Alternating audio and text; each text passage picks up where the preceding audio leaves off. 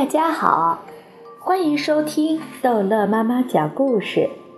今天逗乐妈妈要讲的是《淘气包马小跳》侦探小组在行动之上帝派来的天使。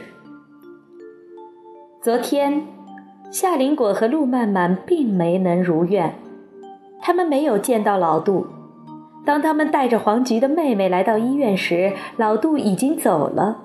黄菊的爸爸住院的所有费用都是老杜交的，住的还是最好的单间，有空调，有电视机，床头柜上摆满了营养品。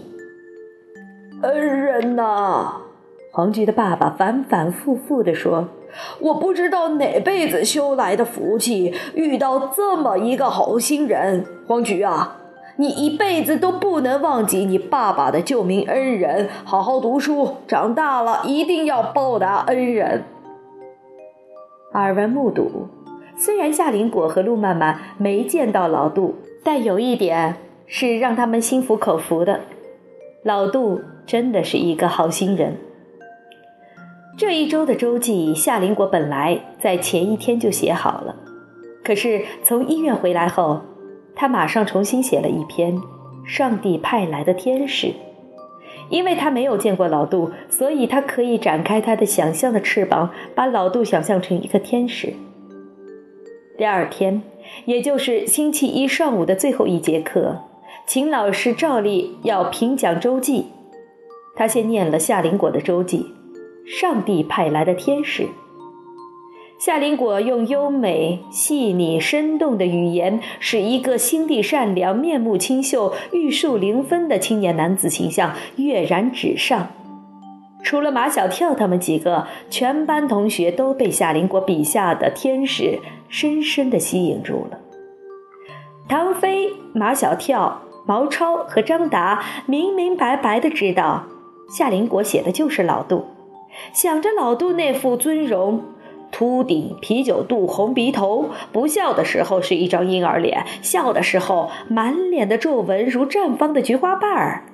他们从头笑到尾，特别是唐飞，笑得直打嗝。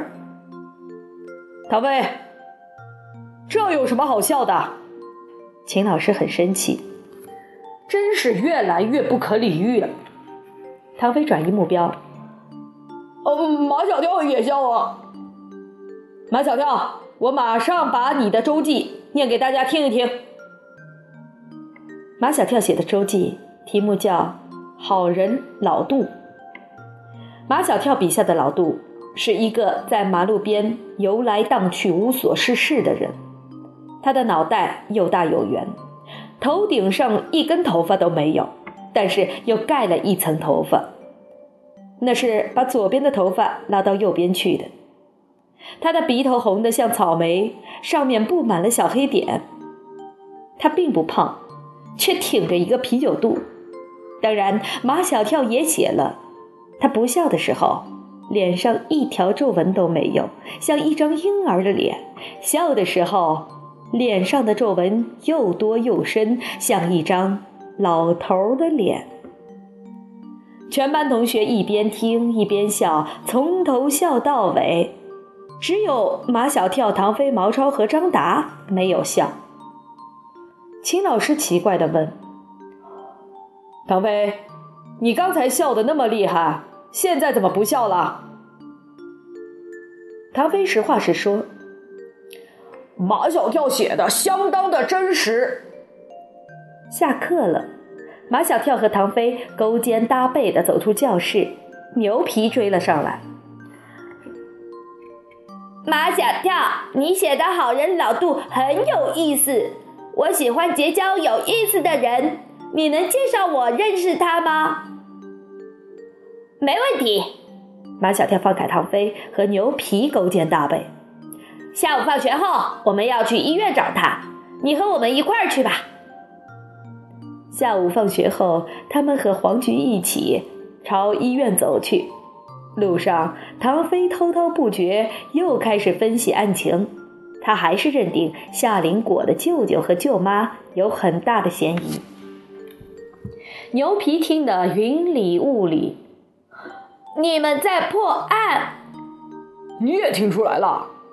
唐飞添油加醋地讲了十七日出事那晚的经过，又从书包里摸出那个香槟色的七四零宝马车模，看，就是这种车把黄菊的爸爸撞伤的。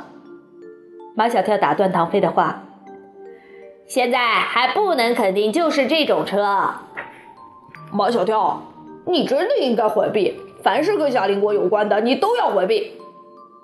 我不明白。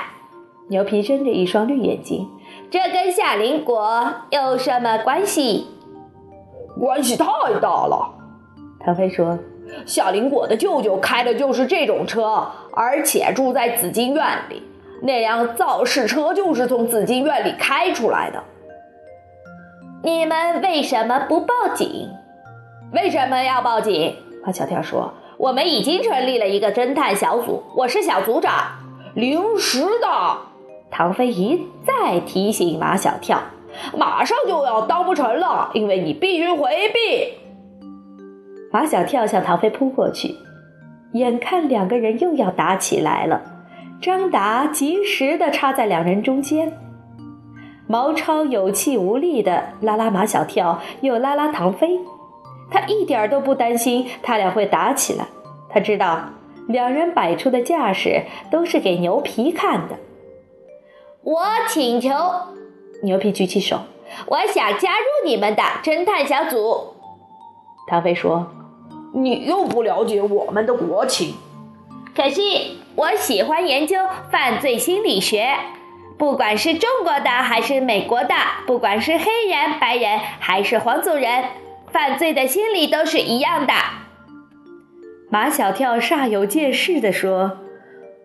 我们正需要这方面的人才，所以我批准牛皮加入我们的侦探小组。来到黄菊爸爸的病房，老杜正在那里。现在牛皮终于明白，为什么秦老师在念夏林果的作文时，马小跳他们几个会从头笑到尾。牛皮笑嘻嘻地去握老杜的手：“我是慕名而来的。”能认识您这样的心灵高尚的人是我的荣幸。牛皮一天到晚生活在中国人的中间，中文水平长进神速，尤其是他的口语表达比他的书面表达更胜一筹。老杜看着牛皮，这位小弟不是中国人吧？这中国话讲的。闭眼睛一天就以为是一个中国人。毛超抢着向老杜介绍牛皮，他是美国人，他的中文名字叫牛皮，还是我们几个给他取的这个名字呢？嗯，这名字好，让人记得住。老杜，牛皮一手搭在老杜的肩膀上，您的样子虽然不像夏林果写的那样像天使。但是您心中一定有一个上帝，哦，过奖过奖。老杜的脸一阵红一阵白，嘴里嘟嘟囔囔，怎么又冒出一个夏林果？黄菊说：“夏林果是我们学校的大队委，他写了一篇作文，《上帝派来的天使》，写的就是您。秦老师还在全班念呢，现在我们全班同学都知道您。”哎呦呦呦呦，难受死我了！老杜的样子真的很难受。恩人呐，你太谦虚了。老黄，我跟你说了多少遍，你不能叫我恩人。你跟我非亲非故，对我这么好，我一辈子都要叫您恩人。以后我两个女儿长大了，他们还要报答您这个恩人。哎呦呦呦！您别再这么说了，我真……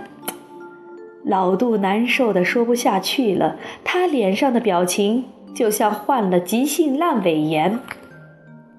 好了，这一集的故事就讲到这儿结束了，欢迎孩子们继续收听下一集的《淘气包马小跳》。